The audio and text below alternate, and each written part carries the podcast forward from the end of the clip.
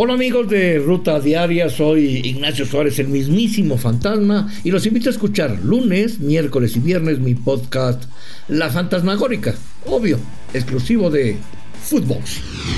Álvaro Dávila se despide de la máquina.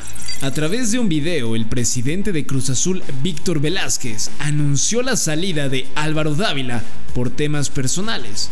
Todos los directivos que llegaron con él también abandonan la institución. Escuchemos a Víctor Velázquez. Estimada afición, socios y socias de la cooperativa La Cruz Azul, compañeras y compañeros del núcleo cooperativo.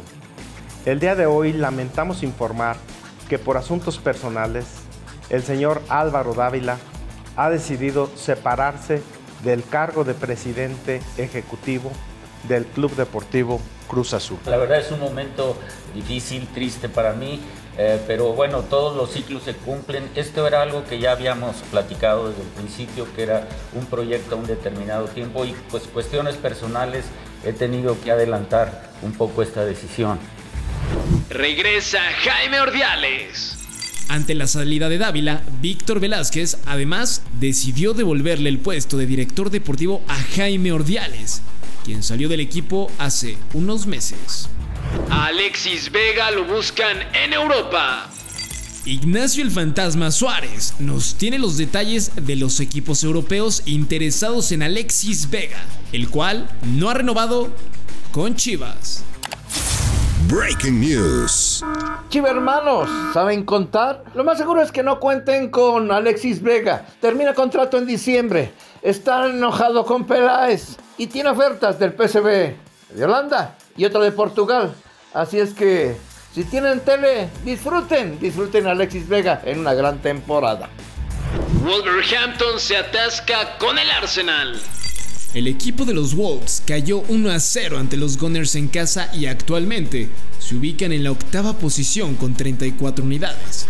Por su lado, el Arsenal se colocó en el quinto puesto con 39 puntos. Raúl Jiménez jugó todo el encuentro.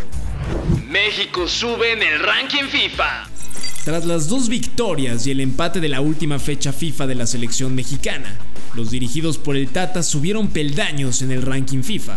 Se colocaron en el puesto número 12 y son la mejor selección ranqueada de CONCACAF. Francia pone en jaque al Chelsea. Los futbolistas no vacunados del Chelsea no podrán estar en el duelo ante el Lille en la UEFA Champions League. El país exige que las personas que ingresen estén inoculadas contra el COVID-19 y Tuchel podría perder varios jugadores por este tema. Nada para nadie en la Copa del Rey.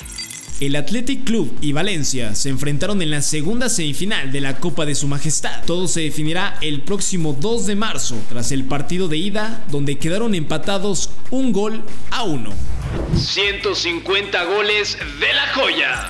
Paulo Dybala llegó a 150 anotaciones en su carrera con clubes al anotar el 1 a 0 en la victoria de la Vecchia Señora por marcador de 2 a 1 sobre el Sassuolo en los cuartos de final de la Copa Italia y se medirá a la Fiorentina en semifinales.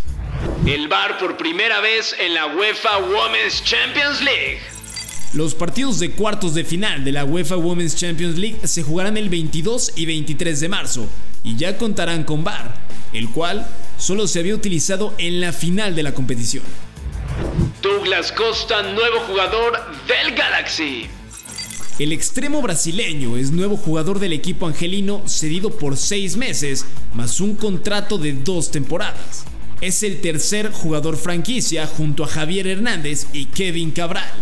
Será su quinto equipo después de haber militado en conjuntos como el Shakhtar Donetsk, la Juventus, el Bayern Múnich o el Gremio. Portland suspende a jugador por violencia.